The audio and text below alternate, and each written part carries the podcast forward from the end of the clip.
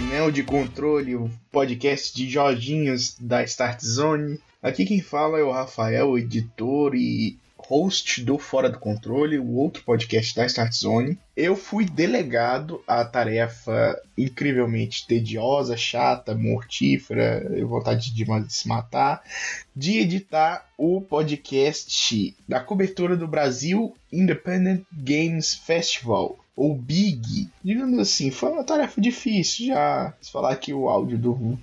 Digamos que o Pedrão tem uma incrível habilidade de estragar todo e qualquer áudio que ele grava. É incrível. Esse podcast ainda tem uns probleminhas de áudio que não deu para contornar, infelizmente, né? Mas ainda assim, todo o seu conteúdo, toda a sua glória permanece intacta. Eu espero que vocês gostem dessa cobertura e vamos ver nosso menino Pedrão bancando jornalista por aí.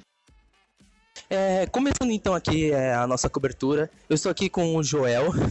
Joel trabalha na Ludic Studios. Eu gostaria de falar então com você, Joel, é, um pouco da sua experiência, de onde você veio, o que, que você faz. Meu nome é Joel, né? Eu vim de Manaus, Amazonas, e é onde a Ludic, toda a Ludic é, nós somos de lá. É, essa é a nossa segunda vez no Big. A primeira foi ano passado com The Keeper, que é um jogo nosso que a gente meio que deu uma parada para fazer a Cane. E aí estamos aqui de novo com a Cane nesse Big 2018, né? que já vai ser lançado mês que vem. Maravilha. É, quais plataformas vai lançar? Até agora só PC e Mac. PC e Mac, Steam? Aham, uhum, na Steam. Já tá lá e tudo. Tá na página, tem uma páginazinha. Maravilha. É. Como você enxerga o, o apoio do, do brasileiro em relação aos indies de casa? Como, por exemplo, assim, se tem uma certa galera que às vezes. que hoje em dia nas redes sociais existe muito um apoio, por causa que tem bastante influenciadores que ultimamente vêm vendo esses jogos. Então, existe uma certa comunidade, uma galera que dá um apoio a o crescimento e a criação desses jogos? Existe, existe. No Facebook tem bastante grupos, grupos com bastante gente, né? Outros desenvolvedores, pessoas que gostam de jogos indies, né? E que geralmente compartilham e ajudam a divulgar. Então é, é uma comunidade pequena, mas é bem, acho que é bem unida. É, uma das coisas acho que mais importante para quem observa o mercado indie e quem entrar talvez é participar, fazer suas próprias criações, sua própria arte em si, é buscar inspirações. Então gostaria de saber como você começou e quais foram suas inspirações iniciais. Ah, a gente começou em 2016 e na época nossas inspirações era a Behold Studios, que é brasileira. Sim, sim. Que na época foi um boom em tudo, os jogos, né? É, outros jogos independentes também vieram depois. O Light Drift Sim. foi também uma grande inspiração pra gente. Recentemente, quando a gente começou a fazer a Kanye, a gente viu Last Night, que a gente achou pixel art incrível, um pixel art meio 3D, um negócio assim Sim. de outro nível, e a gente tentou fazer também. Qual foi a influência de vocês quererem expor o projeto de vocês? Como foi, tipo, o processo de, tipo, não, eu acho que agora o game já tá num estado legal, ele já tá legal para ser jogado. Como é toda essa expectativa de, de lançar o seu jogo, já que tá um mês do lançamento, e ao mesmo tempo de, de esperar todo o feedback, todas essas coisas? Como é a expectativa de expor o seu jogo para as pessoas verem? É, é o nosso segundo projeto, a gente apanhou nessa parte com o primeiro, porque a gente começou a mostrar, a divulgar desde o início do, do desenvolvimento.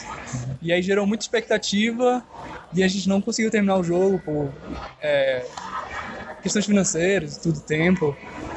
E esse, nesse segundo a gente começou a desenvolver tudo secreto, sem divulgar nada, sem fazer nada. E aí quando chegou nos 80% do jogo, a gente começou a divulgar de verdade mesmo, e aí enviamos para os festivais e tudo, e agora estamos trabalhando só nessa parte da divulgação. Entendi. E tipo, se você for dar uma dica para quem quer entrar no desenvolvimento de jogos independentes agora, porque tem muita coisa diferente, muitos estilos, a pessoa pode abordar o 3D, pixel art, o próprio voxel, que é uma coisa muito maneira o voxel, que é que tá sendo usado agora nos indies. Então, é, como você indicaria para a pessoa começar? Para começar, é, sempre digo para fazer game jam é sempre muito bom fazer um joguinho, tipo, ver, terminar, começar e terminar um produto é sempre muito bom, é uma experiência muito boa. É, acho que essa é a maior dica, assim. não consigo pensar em outra coisa, realmente. Eu não consigo pensar em outra coisa. Treinar mesmo e meter a cara, se juntar com uma equipe boa, assim, e, e ir embora. Necessariamente você acha que é assim para começar a desenvolver é algo muito difícil, que muitas vezes as, as pessoas é, olham o preço de escolas de desenvolvimento de jogos e veem que é uma coisa muito cara. Você acha que uma pessoa consegue fazer um jogo tranquilamente sendo autodidata? Acho que consegue. Nós da Ludic, todos nós fazemos ciência da computação, né? E menos o design, que é formado em design. Mas basicamente tudo que a gente aprendeu, Unity e a programar mesmo para jogos foi sozinho. Então, se você quiser, claro, fazer uma escola para ter uma especialização e um conhecimento maior, ok, mas para começar mesmo a desenvolver algo, você não precisa de nenhum diploma. Eu agradeço bastante os, a sua conversa comigo, Joel. Foi bastante legal ter o seu posicionamento sobre isso. E logo mais, o mês que vem, o seu jogo está lançando. Eu espero poder cobrir ele depois para Start Zone e falar o que eu achei dele. Com certeza. Com certeza. Eu agradeço bastante, Joel. Obrigado. Obrigado. Agora eu estou aqui com o Carlos da Mirror Blocks. Eles desenvolveram aqui o Vector Race, um jogo de autorama que eu achei bem interessante. Eu gostaria que o Carlos falasse para mim então como é que foi o processo de desenvolver esse jogo e de inspiração? Então, esse jogo eu comecei a desenvolver ele em 2015, já fazem três anos, e eu fui desenvolvendo ele nas horas vagas. Eu comecei ele para aprender a programar jogos. Então, assim, a primeira coisa que eu fiz foi fazer um carrinho se movimentar na tela. Aí eu fiz o carrinho se movimentar na tela, fiz ele fazer curva, e daí que eu percebi que eu podia fazer um jogo só com essa mecânica simples. Então eu vim desenvolvendo o jogo, criando pistas e implementando um pouco mais a mecânica ao longo desses três anos, mas nas horas vagas assim. Aí agora no, nos últimos anos eu, eu consegui um, uma bolsa de estudo, então agora estou conseguindo me dedicar só à programação de jogos. Mais ou menos essa é a minha história. E de onde veio, a, além de, de, de mecanicamente, a ideia do autorama? Veio por causa da mecânica ou foi simplesmente uma ideia que você achou que seria legal, talvez vindo de uma experiência própria? De onde veio a ideia de fazer esse jogo da forma que ele foi feito?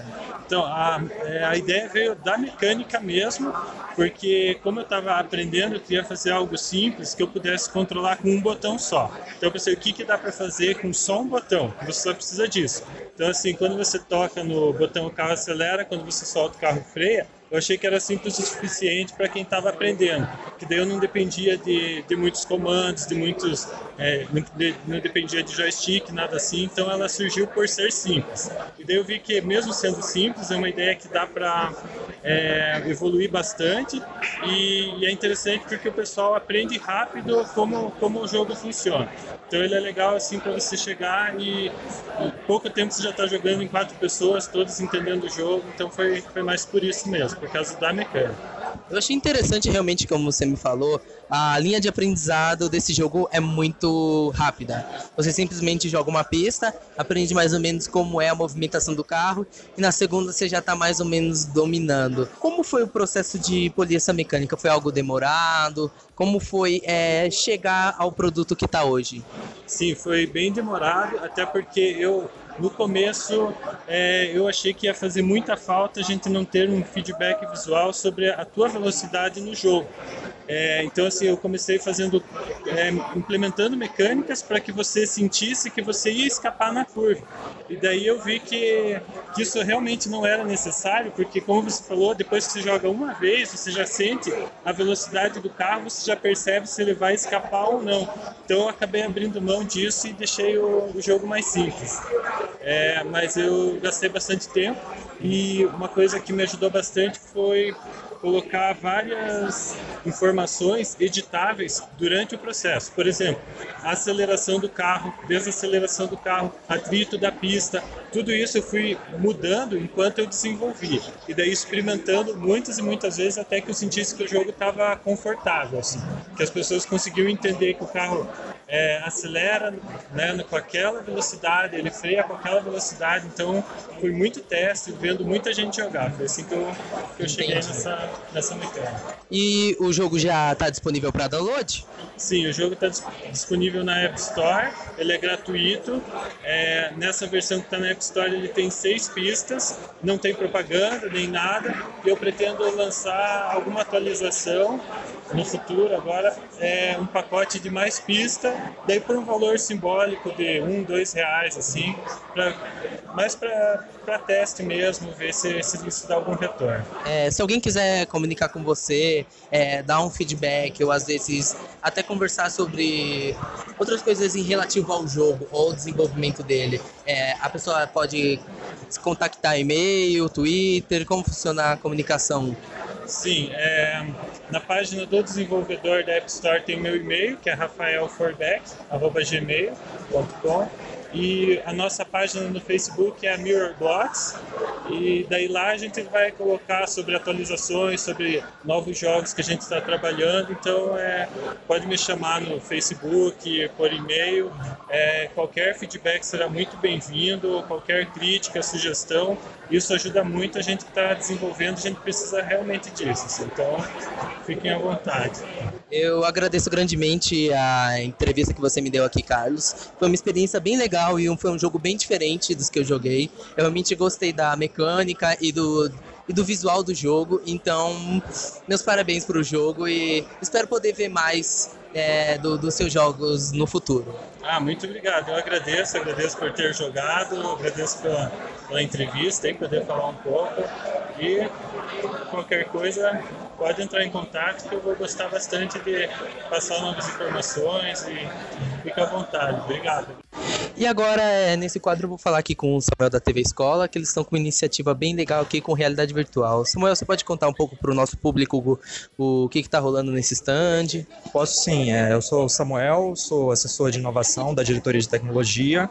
Essa é uma iniciativa da Diretoria de Tecnologia da TV Escola de levar é, o Rio de Janeiro em realidade virtual é, para locais que não tivessem acesso. Nossa ideia foi levar a, as paisagens, os locais históricos e culturais do Rio, é, narrados por um professor historiador, contando os fatos curiosos, interessantes, históricos, divertidos, especialmente para escolas e públicos que estivessem afastados do Rio. Foi bem sucedido já, a gente já teve no Nordeste, a gente já teve no Rio, a gente está agora em São Paulo, e a ideia é compor uma biblioteca nacional, onde a gente possa levar São Paulo para o Rio, levar São Paulo para o Nordeste, levar o Rio para o Nordeste, trazer o Nordeste para o Rio. É uma experiência bem, bem interessante. Ela é feita com fotografias e vídeos 360 em realidade virtual.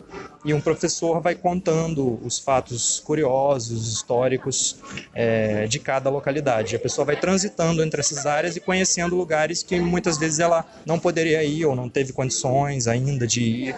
É, é assim que funciona. Você acredita que é dessa forma a realidade virtual pode ser usada, por exemplo, no ensino das escolas? Às vezes numa aula de geografia ou em alguma outra coisa, como uma forma de às vezes até a pessoa não ter só um mapa, mas um auxílio visual? Então, a, a ideia é exatamente essa. Inclusive, o modelo que a gente tem, a gente fez a aquisição de 30 equipamentos para realmente levar numa escola e fazer uma experiência pedagógica. O que a gente tem aqui é realmente roteirizado com apoio de um professor, contam fatos históricos, verídicos e pode ser, de, pode ser apoio para uma aula de história, uma aula de geografia. É, o que a gente captar e colocar na aplicação abrem portas ilimitadas para qualquer área da, da das ciências, da biologia. Realmente é uma ferramenta muito útil. Entendi. O objetivo de vocês é, então, mostrar praticamente o Brasil para pessoas que, vamos dizer, por exemplo, como o senhor me falou, do Rio de Janeiro, para o pessoal que está em São Paulo que não pode. Vocês têm algum outro objetivo de, com a realidade virtual em si, com o emprego dessa tecnologia? Então, o objetivo é dar algum suporte inovador aos professores. A gente pensou primeiro em história, que é mais fácil você filmar os locais históricos e levar, mas é, pode ser feito com outras matérias também. É, pode ser feito com um laboratório de física ou de biologia. E realmente assim, o intuito é levar para a sala de aula. É que as secretarias estaduais ou municipais é, se interessem pelo projeto e que isso tenha uma adesão nacional. E de alguma forma, alguém que tem interesse nisso e, de, e deseja contactar vocês, existe alguma forma? Então, a, a, é um projeto da TV Escola mesmo, a gente tem o site tvescola.org.br. É, pode entrar em contato também no meu telefone, se quiser conhecer mais sobre o projeto, é 21 no Rio de Janeiro, 3282-6780. É, é isso. Então, a gente está tá em busca de parceiros para ajudar a expandir essa, essa biblioteca. Eu agradeço grandemente a sua atenção e por me passar aqui a ideia do projeto. É uma coisa muito interessante usar a tecnologia a favor do ensino. É uma coisa que, por vezes, é considerada até um tabu, né? Que às vezes a tecnologia para muitos é distração e agora é legal ver que realmente ela pode ser usada para formas edificantes. Sim. Então, obrigado mesmo, então, Samuel. Nada, obrigado a você. Agora, diretamente aqui, eu estou com o Bruno Sanches, da Nixor Game Studios, que participa do desenvolvimento do Pigeons Attack. É, eu gostaria que você falasse um pouco como você começou no, nos jogos, necessariamente até suas primeiras influências dos jogos em si, antes de começar a desenvolver em si? Claro, tudo bem. É, eu comecei com, com Joystick a partir dos tutoriais que eles têm no, no, canal oficial deles lá no site. Tanto que esse jogo, Pizza Attack, ele, o esqueleto dele, a base dele é com base no, acho que é Survival, Night, alguma coisa assim, que é um top-down shooter. Você é um bonequinho, você tem que matar uns ursinhos que brilha.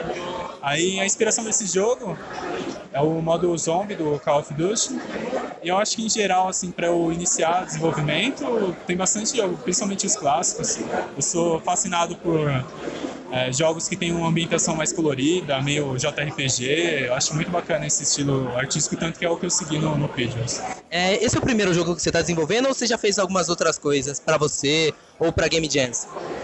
Esse é o primeiro que eu estou desenvolvendo sozinho. E eu, eu, participei recentemente de uma Game Jam que a gente fez junto com mais dois amigos, é, um jogo de nave no espaço, ficou bem bacana também. É, qual que é o nome do jogo? É Uncoordinated Space Crew. Cara, como é que você teve a ideia desse jogo, cara? Porque, sério, é uma coisa muito diferente e eu vendo aqui o garoto jogar, parece uma coisa muito divertida. Como é que veio essa ideia? Obrigado. Veio faz muito tempo no ensino médio, quando a gente tá, tá andando com um amigo na rua, a gente percebeu que as pombas tá cada vez mais folgadas, né? Que você tá passando de carro, assim, elas passam andando, tem asa, não sei pra que tem, porque não voa.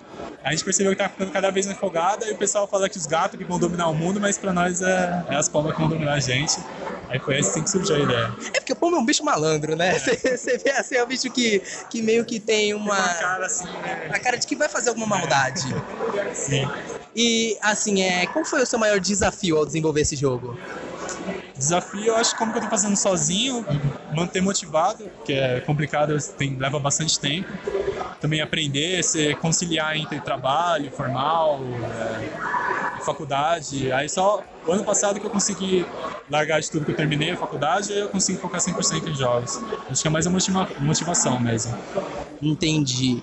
E como você falou isso de conciliar tempo, de motivação, realmente para muitos game dev é uma coisa complicada, de que você tem que manter o seu trabalho e muitas vezes manter a paixão do jogo. E como você conseguiu se manter ativo nesse meio? Como você necessariamente não desistiu dessa ideia e, e quis continuar com ela, porque eu vejo que muitas vezes algumas pessoas começam seus jogos e às vezes perdem esperança, às vezes acham que, que não vai dar certo e desistem na metade do caminho, sendo que às vezes eles têm um esqueleto bom de jogo. Então, o que te manteve firme em continuar o seu jogo?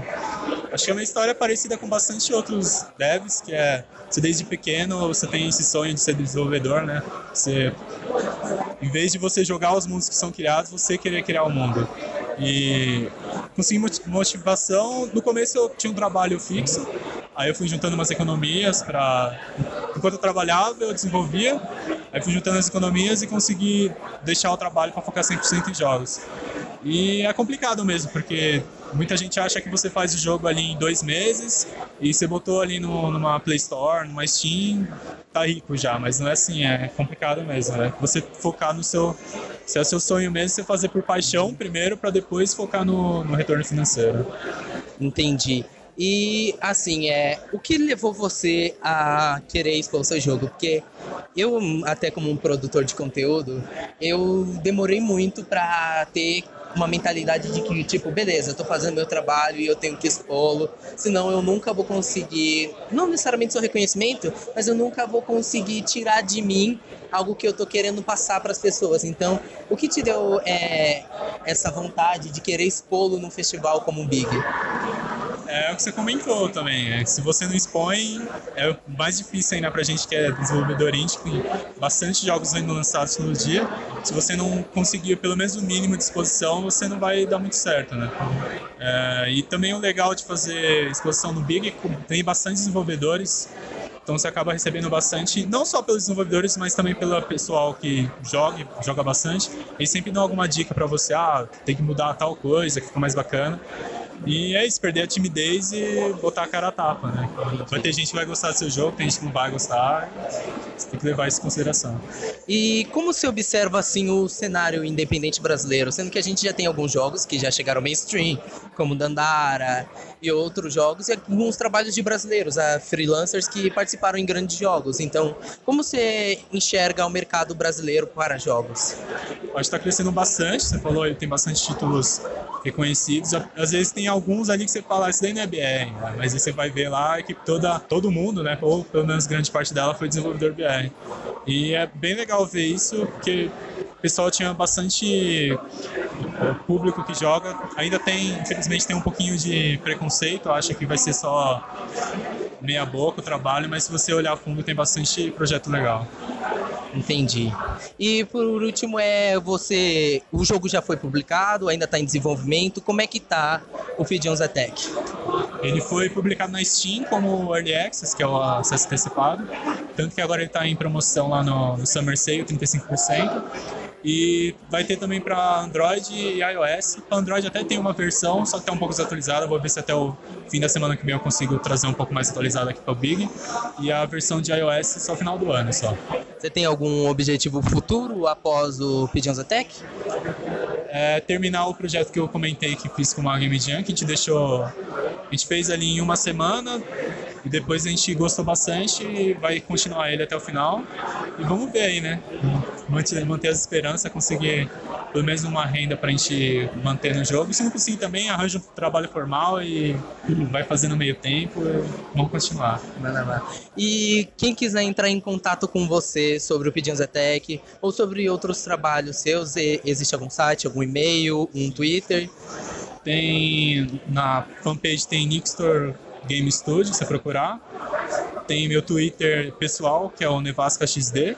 E tem também o Twitter da empresa, que é Nixtor Studio. Aí você pode perguntar também tanto sobre o jogo, se quiser trocar uma ideia sobre desenvolvimento, essas coisas, fica à vontade que eu vou responder com muita felicidade.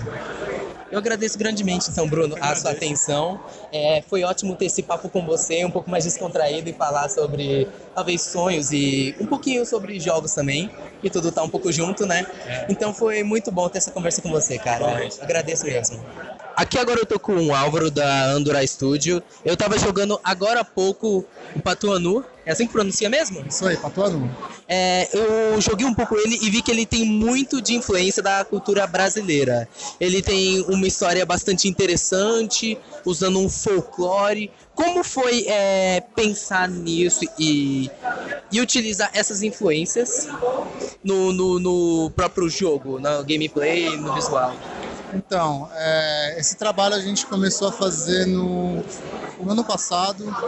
É, ele veio de um trabalho acadêmico da nossa faculdade e a gente tinha que encontrar um, um problema na área de jogos brasileiros, jogos digitais, e um deles foi o preconceito com a nossa própria cultura. Então essa foi a principal inspiração para a gente trazer é, a, a, nossa cultura dentro de um jogo para apresentar para as pessoas e mostrar que ela é interessante e dá para fazer um jogo legal com ela. Interessante, existe até o que eu lembro, que existe uma lei de incentivo até. Você lembra até, Mikael, né? Que, que, que as escolas têm que ensinar um pouco da cultura indígena e, e afro nas escolas. Mas isso normalmente é passado tipo, olha só como, os, como eram os índios, uma aula e acabou. Então muitas vezes a, nós que somos brasileiros não conhecemos tanto nossa própria cultura. Às vezes a gente conhece mais o, a cultura que vem do, de fora pra gente, que a gente também trouxe e de certa forma é, adaptou a nossa própria vivência, mas muitas vezes a gente não não conhece muito bem as nossas raízes. Então, como foi o processo de pesquisa e ao mesmo tempo de, de adaptação? Então, é, isso que você falou é super verdade.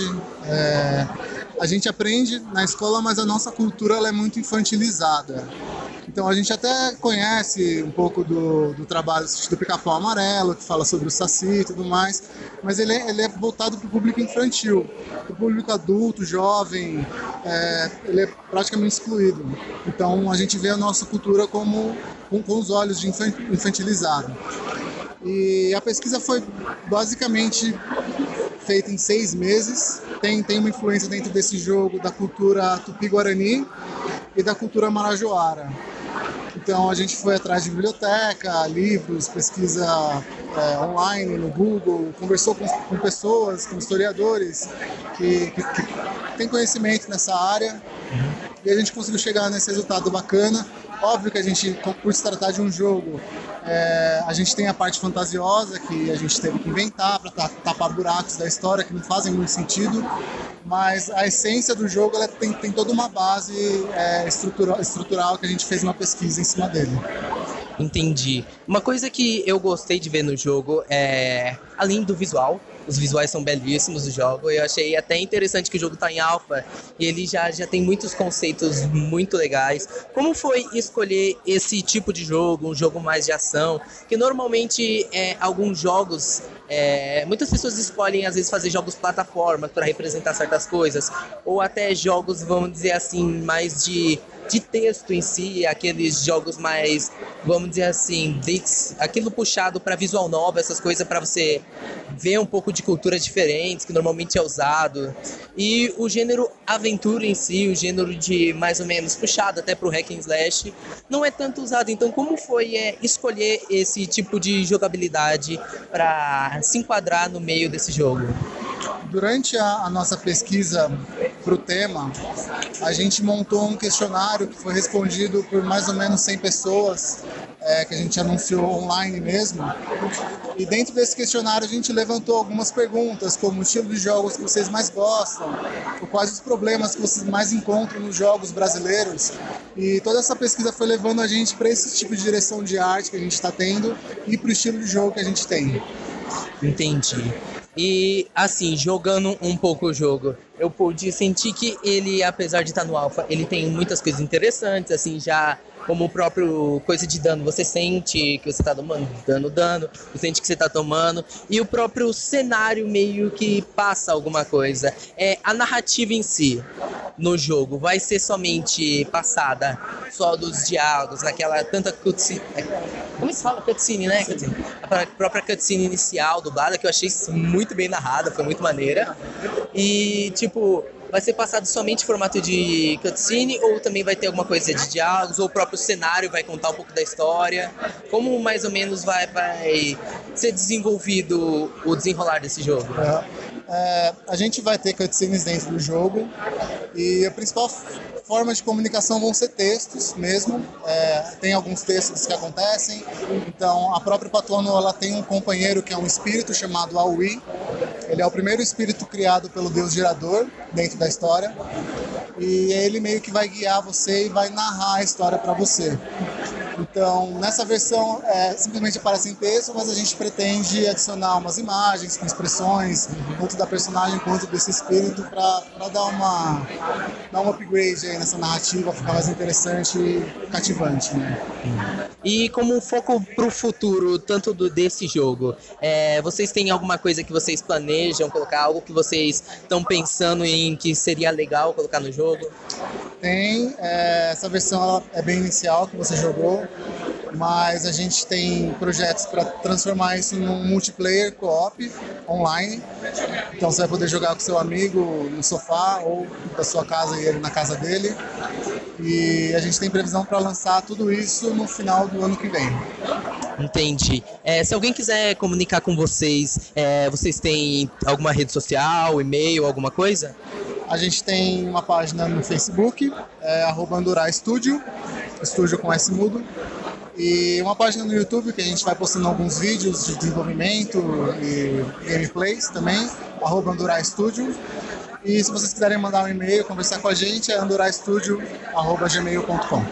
Eu agradeço grandemente, Álvaro, a atenção que você me deu aqui. Foi muito interessante ver um jogo com a, é, puxado mais para as nossas raízes, puxado um pouco para a nossa cultura. Eu vou querer muito ver depois como é que vai ficar o resultado final. Obrigadão. Obrigado.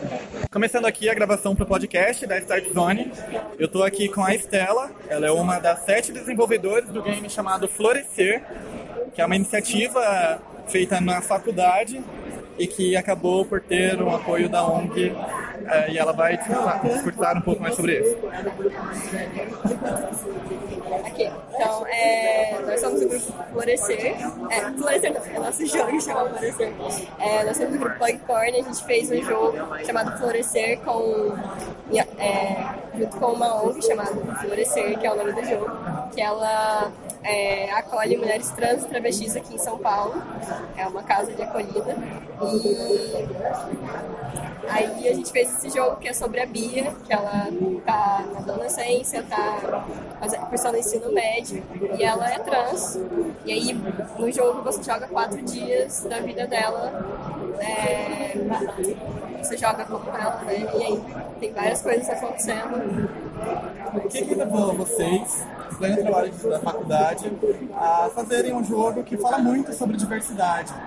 Sabe que tem alguns problemas sociais bem, bem difíceis nisso, mas qual foi a principal, a, a, o principal motivo de desenvolver o jogo com base na diversidade? Uh, além de já não terem jogos que abordam tanto é, pessoas trans, né, tipo, é uma coisa bem pouca assim, esse meio, é, eu sou bi, então eu já, já quero que tenha muito mais é, jogos que, que abordem é, meio LGBT, então, tipo, tem 10 pessoas no nosso grupo que também são. Então, a gente queria uma coisa realmente que muita gente, que chegasse muita gente. A gente queria fazer um jogo que fosse realmente importante e a gente fez um jogo narrativo, justamente para realmente focar na história da, da, personagem e você conhecer mais sobre ela. Entendi. Uh, vocês tiveram muito problema do Florescer? A gente teve problema em otimizar o Florescer, que como é jogo mobile, é, teve muito problema para rodar em outros celulares. Então a gente teve a gente teve pouco tempo para fazer, ter que arrumar muita coisa, sabe? Então, Florescer, a gente meio que desenvolveu em um mês, dois meses. Caramba, incrível.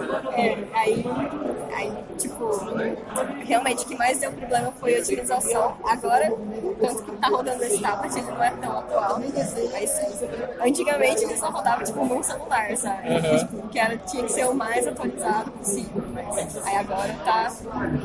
Mais livre. Uh, a gente vê também que o jogo, ele, um dos pontos fortes dele, na verdade, é a arte. As anotações do caderno, o design de personagens é lindíssimo. Tem alguém específico para isso? Vocês tiveram que contratar alguém? Não, não. É, tudo que a gente fez, é, tudo do jogo foi feito pelo nosso time. É, então a gente tinha três artistas e três programadores. E a, o som também ele é autoral. É alguém do grupo que fez. É, então são três artistas, né? É, uma ficou na parte de animação. Foram, foi feito tudo animado. É, desenho, Caramba, sprite para sprite. Isso, exato. É, aí teve quem fez o, a personagem, assim, tipo, mais a line art, teve quem, quem pintou tudo mais. Então foram tipo, três artistas para fazer tudo. Tipo, as cutscenes foi outra pessoa também. Mas tipo, sempre tentando manter o máximo de coerência possível na arte, sabe? A gente percebe que o meio LGBT ele tá sumindo, né? Sim, sim. É, tem as casas de acolhimento, o próprio Transfaral que tá rodando agora, né? Eles acabam. Ele tem uma linguagem um pouco, um pouco desse meio mesmo. Sim. Já que é um jogo narrativo, vocês encontraram problemas na hora da, da escolher os textos? Acho que esse foi, tipo, o nosso primeiro jogo narrativo, sabe? Então, tipo, no começo a gente tava bem travado, assim, pra saber como que. Tipo, a primeira build ela não tinha personalidade nenhuma, sabe? A gente tava fazendo um texto meio que sem saber pra onde que a gente ia. Aí depois a gente percebeu, tipo, mostrar mais sobre a personagem, mais né, no texto mesmo, é, quem ela é, o que, que ela pensa. A gente tentou deixar isso, mostrar em tudo que ela fala, o jeito que ela é, o que, que ela pensa, como ela responde as coisas. Então, tipo, no começo foi um problema, mas quando, assim que a gente sacou isso, a gente já correu atrás e já, tipo, junto com a ONG, a gente também tava sempre tendo, perguntando pra eles o que, que eles achavam e tudo mais. Foi, foi tudo junto mesmo? Então, no caso, foi a ONG Florescer que está ajudando também na publicação e na divulgação? Na divulgação sim, na publicação não muito, mas é porque eles não são muito, eles não têm muito conhecimento dessa parte de jogos, de coisa assim. É, então, tipo, eles ajudaram mais na hora de. É, tipo, que a gente ia na, na ONG e a gente ouviu muitas histórias de muitas é, pessoas que, mora, que moram lá atualmente. Então, tipo, a Bia foi baseada em tipo, várias histórias que realmente aconteceram com pessoas, sabe? Então, a ONG ajudou bastante nesse, na, na criação do personagem, sabe? É, aí, em questão de divulgação, ele, é, eles tão, são super animados assim, com o jogo, sabe? Então, é, eles estão mais assim, mas a questão de publicação, mais a gente mesmo. Entendi. Então ele já está sendo publicado no- nas mídias principais, Play Store, iOS. É, é só para Android atualmente, mas tem a versão para PC, mas como ele é mobile, ele não tá. Não tem, você não tem tipo, a experiência total assim do que você jogar no Android. Mas tem a possibilidade, caso a pessoa. Aí tipo, tem esse site que ele, já tá para baixar. Se você jogar no seu celular. É de graça? É de É, graça? é de graça. Tem a possibilidade de, de, se alguém quiser doar alguma coisa, mas ele é de graça. A gente queria realmente que todo mundo pudesse jogar e conhecer esse aqui. Entendi.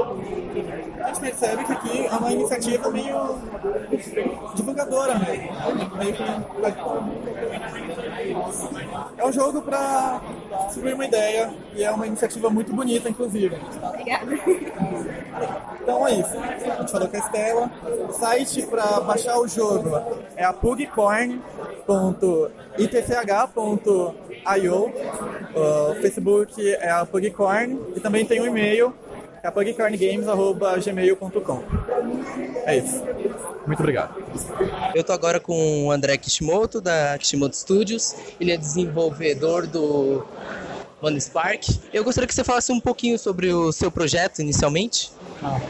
É, bom, o Money Spark, é, na verdade, é um projeto em parceria com duas empresas. Né? Eu sou o André da Kishimoto Studios é, e tem a Behemoth. Tá, aqui, aqui, aqui, na verdade, a gente não colocou o logo, mas enfim. É, o projeto começou, na verdade, com o pessoal da Behemoth, né, é, fazendo aí o Money Spark, que a gente fala que é um action RPG, para quem gosta de, de desafios, né? A gente vê aqui no evento que muita gente morre, xinga, né? Coisa bem assim. É, e, bom, o que, que eu posso falar é, sobre o jogo? Deixa eu pensar. Bom, já falei que é desafiador, né? É, eu vejo Tá. que ele tem uma arte bastante interessante até, uma, uma coisa até que bonita. As faces parecem simplificadas, mas todo o ambiente é muito bonito e realista. Ah. É tudo muito interessante. É, esse projeto é feito em uma equipe muito grande, pequena? Como é que é produzido? Então, o projeto, assim, o que a gente fala, o, o core, o, as pessoas principais, né, são ah, três, na verdade, quatro pessoas, né? Tá, então, a gente tem um programador ah, que fez boa parte do trabalho, o artista, né, o Edmo, que não está presente aí hoje na, na- no evento, né? Ele, ele é programador, mas ele começou ah, nesse projeto começou a fazer arte, né? Então meio que foi essa transição. né? Eh, eu acabei entrando no meio do projeto para ajudar em alguns aspectos mais técnicos de desenvolvimento. E aí tem a pessoa que faz o sound design que é lá dos Estados Unidos. Sim. né? Ah, esse é, o, é o, a equipe principal, mas a gente também contou ajuda com várias outras pessoas, né? Então, é, basicamente assim, é, tanto para agilizar como talvez para, ok, tem algumas coisas que a gente precisa da ajuda de alguém, a gente acabou né, eh, chamando aí outras pessoas. A mesma ilustração que a gente vê do menu, dos personagens tudo mais, foram, é, foi um ilustrador mesmo que fez, né? Equipe, uh, assim, pensando em todas as pessoas que passaram, acho que umas sete ou oito. Eu não, lembro exatamente o número, mas está em torno uh, de umas sete, oito pessoas, mas o principal aí de três a quatro. Você consegue falar um pouco para o pessoal mais ou menos como é a sua função no desenvolvimento e como você começou no, pro, no projeto ou talvez até como você começou no desenvolvimento de jogos? Tá. Assim, eu pelo menos a parte de desenvolvimento de jogos eu me, me interesso assim desde pequeno, acho que quando eu peguei um videogame não foi o Atari que muita gente, sei lá, da minha época começou, eu comecei com Master System, é, e assim, foi algo, putz, acho que é isso daí que eu quero fazer da vida, né? E eu sempre gostei de programação, quer dizer, não, não é que eu sempre gostei de programação, mas eu sempre gostei de artes, Uh, e programação, meio que por acaso, eu descobri, ah, eu, ok, eu consigo pegar um computador e, e programar o computador, né? E aí, meio que entre essas duas áreas, eu achei que eu tinha mais afinidade com programação e, ok, vamos uh, levar todos os estudos para essa área. Mas, ao mesmo tempo, eu sempre... Artes, pelo menos, acabou meio que ficando por um hobby, né? E aí, quando eu comecei, não tinha uh, muitas empresas aqui uh, no Brasil, né, de, da área de jogos. É, quer dizer, hoje ainda não, se a gente comparar com outros países, América do Norte, Europa tal, também não tem um, um número significativo, eu acho, embora tenha melhorado bastante. Né, e aí, assim, eu comecei mais estudando por conta, né, fazendo projetos pessoais, é, estudando alguma técnica de programação, tentando implementar, entender como funcionava todo o processo, é, até que eu consegui trabalhar com a parte celular. Na época era aquele J2ME, né? É, como é que fala? Os feature phones, aqueles Nokia antigo, tudo mais, né? E aí, assim, foi dessa forma. Né? Eu mostrava uh, esses projetos pessoais que eu fazia para as empresas até chegar alguém chegar e falar, ok, vamos ver o que você consegue fazer. Né? É, os seus conhecimentos, tanto em programação e outras coisas, é, você chegou a fazer alguma faculdade? Parte do seu conhecimento você buscou na internet como autodidata? Como você adquiriu, vamos dizer assim? É. Aí acho que é, você já vai ter uma ideia da minha idade, mas quando eu comecei a estudar não tinha internet. Quer dizer, tinha internet, era uma hora por dia de escada, mas é, como desde criança assim eu eu, eu vi que dá para programar, né? Eu pensei assim, ok, é, existem os cursos técnicos, né? Na época era processamento de dados, então eu pensei, ok, eu vou tentar já direcionar os estudos para isso. Então eu fiz processamento de dados, é, colégio, né? Técnico, processamento de dados. Uh, depois eu fiz curso de ciência da computação, né? Uh, graduação.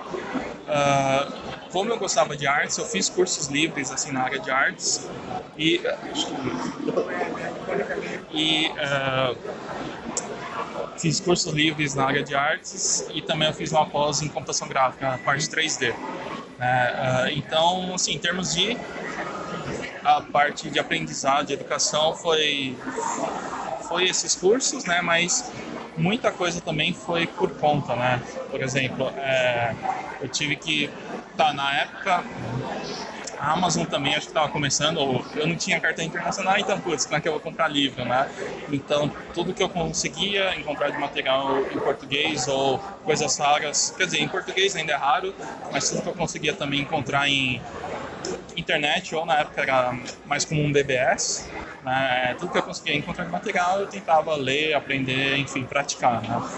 E para quem quer começar no ramo da programação, você tem alguma dica, algum conselho para o pessoal que quer começar agora? Ah, é, acho que seria legal assim, é, programação. Tá, seria assim, acho que hoje em dia tem várias ferramentas. Se pensar em criação de jogos, tem várias ferramentas que facilitam, mas se a pessoa quer trabalhar realmente com programação, é ok, talvez uma ferramenta mais visual ou mais, entre aspas, fácil, mais acessível para desenvolvimento é legal. é, para a pessoa entender todo o processo de desenvolvimento de jogos, mas ao mesmo tempo, em paralelo, focar bastante na programação, né? É, programação, ok, a gente fala assim, começa com lógica de pro programação, mas, por exemplo, se você for pegar uma grade curricular de, de um, uma faculdade, você vai ver que tem algoritmos, tem estrutura de dados, inteligência artificial, coisa desse tipo. Então, assim, ok, uma vez que você aprendeu o básico da programação, vê né, essas outras partes. E acho que o principal é praticar. Tá? Não adianta você, sei lá, ler um livro de mil páginas ou ver um monte de tutorial, vídeo tutorial e não fazer nada, né? Então, é, o que a gente sempre fala, assim, a parte não só de jogos, mas programação no geral, é realmente colocar em prática. Tá? Assim, a dica que eu sempre dou também, pessoal que quer começar com jogos, é começa pequeno, algo que de repente você vai fazer um Pong, um jogo da velha, sei lá, um Breakout, um Tetris, você vai ver que assim, o jogo é simples, mas desenvolver talvez não é tão simples assim, né? Então, acho que é, é melhor você ter um projeto com escopo pequeno, que você consegue desenvolver, do que você pensar, sei lá, vou fazer um, um próximo God of War que tem centenas de pessoas com, sei lá, dezenas de anos de experiência que trabalharam para fazer o projeto. Né? Então, é, é ser mais pé no chão mesmo. Entendi. André, eu, eu gostei muito da conversa que eu tive com você. É legal ver um, um ponto diferente, porque aqui a gente tem bastante gente que trabalha em diversas áreas. A gente tem artistas, a gente tem diversas pessoas. E foi legal bater um papo sobre programação legal. e essa área. Eu fiquei muito feliz de ter conversado com você. Foi, foi, foi, ótimo realmente bater esse papo. E gostaria de dizer que você tem uma barba incrível, cara. você tem uma barba muito legal. Obrigadão, André. Foi muito bom conversar com você. Tchau, tchau. Meu nome é Mikael, fazendo a cobertura do Big Festival, correndo aqui no hall principal do Centro Cultural de São Paulo. Do meu lado está o Daniel, um dos desenvolvedores do game Nara. Eles são da Pugcorn, uma desenvolvedora pertencente à turma de desenvolvimento de games da Embi Morumbi. Já tivemos a oportunidade de conversar com a Estela, desenvolvedora do Florescer. Agora a gente está aqui com o Daniel, um dos desenvolvedores do game Nara. Quer se apresentar, Daniel? Ah, então, eu sou o Daniel. Atualmente eu estou no quinto semestre do curso de design de games. E o jogo Niara a gente fez no terceiro semestre. Foi nosso primeiro jogo na Unity. É, vocês como estudantes, quais são os desafios que vocês veem em começar a desenvolver, a desenvolver games em, em um pouco mais de um, de um ano? Vocês têm muito problema com compatibilidade, com quem vai, vai fazer qual coisa. É, qual o principal problema de, desenvolver um game é, não tendo a formação completa? É, então, eu acho que problemas de equipe a gente acabou não tendo, a gente se organizou bem e dividiu as tarefas.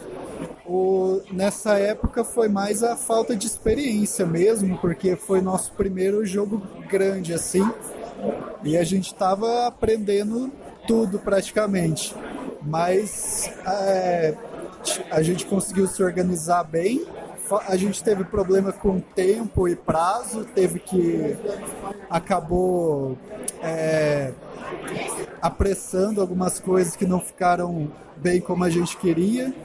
Mas no final acho que acabou dando tudo certo e o jogo saiu num bom estado, assim. A Stella tinha me dito que o game foi desenvolvido com pouco mais de três meses, um pouco nesse prazo. O Naira também teve esse prazo? É, foi por aí, uns três, quatro meses. Foi o, o projeto do nosso da nossa terceiro semestre. O Nara também tem uma pegada indígena no, no meio, e o Florescer também tem uma, uma pegada de diversidade, falando de transexualidade. É, o trabalho de vocês tinha alguma coisa a ver com diversidade? Era um dos temas? Ou vocês que escolheram optar por esse caminho é, favorecendo algumas minorias? É, então, no caso do Niara, a gente tinha que escolher um, um conto de um livro que chama Vapor Punk. Aí eram uns contos de universo steampunk brasileiro. E aí a gente resolveu pegar uma personagem que representasse mais essa cultura brasileira e misturar um pouco com steampunk e acabou saindo esse platformer 2D com bastante influência na cultura indígena brasileira. E no caso do Florescer também, a gente é, fez o jogo em parceria com uma ONG e a gente tentou é, trazer bastante essas, os problemas que essa população LGBT sofre no Brasil, né, diariamente. E a gente tentou trazer isso de alguma forma para o nosso público desenvolver uma empatia, entender melhor a situação dessas pessoas. Durante o processo de desenvolvimento do Niara, teve alguma coisa em específico que, que foi reveladora para você? Alguma coisa muito importante durante o projeto que te ajudou a. vai ajudar na carreira? Teve alguma coisa muito impactante assim? Então, no meu caso, que eu faço, eu fiz a maioria da parte de som, é, foi o primeiro projeto que eu utilizei áudio dinâmico. Aí eu comecei a aprender bastante sobre é, essas ferramentas de áudio dinâmico para jogos, tipo Fmod, Wise, e foi o primeiro projeto que eu usei de fato assim, e eu aprendi bastante com esse projeto em específico. E também no level design um pouco que eu participei, foi também um dos primeiros jogos que eu fiz game level design eu aprendi bastante também e comecei a ter uma noção melhor, né? É, você como estudante de desenvolvimento de games, você tem algum recado para falar quem é, deseja ingressar nessa, é, nesse, é, nesse mundo, que já está começando a, a programar agora, mas ainda tem algum receio? Você tem alguma dica, alguma coisa para falar para esse tipo de pessoa que ainda está tímido quanto ao universo do, de produção de games? Bom, eu acho que se é o que você gosta mesmo, tem paixão, você tem que correr atrás. Mas também não é uma área fácil. Você tem que estudar bastante e depois que você começa a desenvolver, você tem menos tempo para jogar, né? Mas assim, é uma área que ela é bem, ela te recompensa bastante. Você vê o seu trabalho por exemplo, sendo exposto aqui para várias pessoas jogarem, é muito gratificante. E para quem realmente quer ingressar nessa área, eu acho que vale muito a pena. Ainda mais que o Brasil é um grande mercado que está em desenvolvimento e tem muita oportunidade, né? E independente da área, sendo arte, som, game design, eu acho que tem bastante oportunidade aí. Então, é, você como futuro profissional vê bastante vê que o Brasil ele pode sim se tornar uma potência também e que tem e que tem usuários bastante para que faça crescer ainda mais o mercado de games. Você tem uma boa percepção Com certeza, eu acho que o público brasileiro é um dos maiores do mundo, né, em quantidade. E é uma oportunidade muito boa para quem quer desenvolver jogos. É isso. Obrigado, Daniel. Uh, desenvolvedor do Niara. Ele está disponível para? Tá, o Niara está disponível por enquanto para PC e a gente ainda vai ver se vai lançar em outras plataformas. Tudo bem, desenvolvedora é, Pugclarn, Florescer e Niara, ambos disponíveis para PC.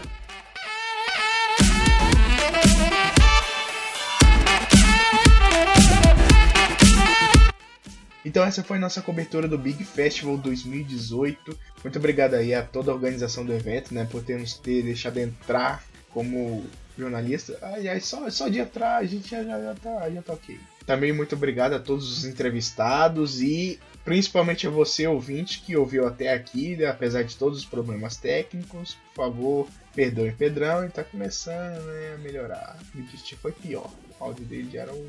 É, é, vida, de, vida de editor é ruim. É, não, não é esse clamor todo. Muito obrigado por ter, nos ter ouvido aqui. Se você está gostando do nosso trabalho, por favor, nos ajude aí nas nossas redes sociais, nos divulgue. Também nós temos nosso servidor no Discord, caso você queira estar tá se juntando com a gente ou fazendo uma participação, trocando uma ideia. O link está aí no, no post.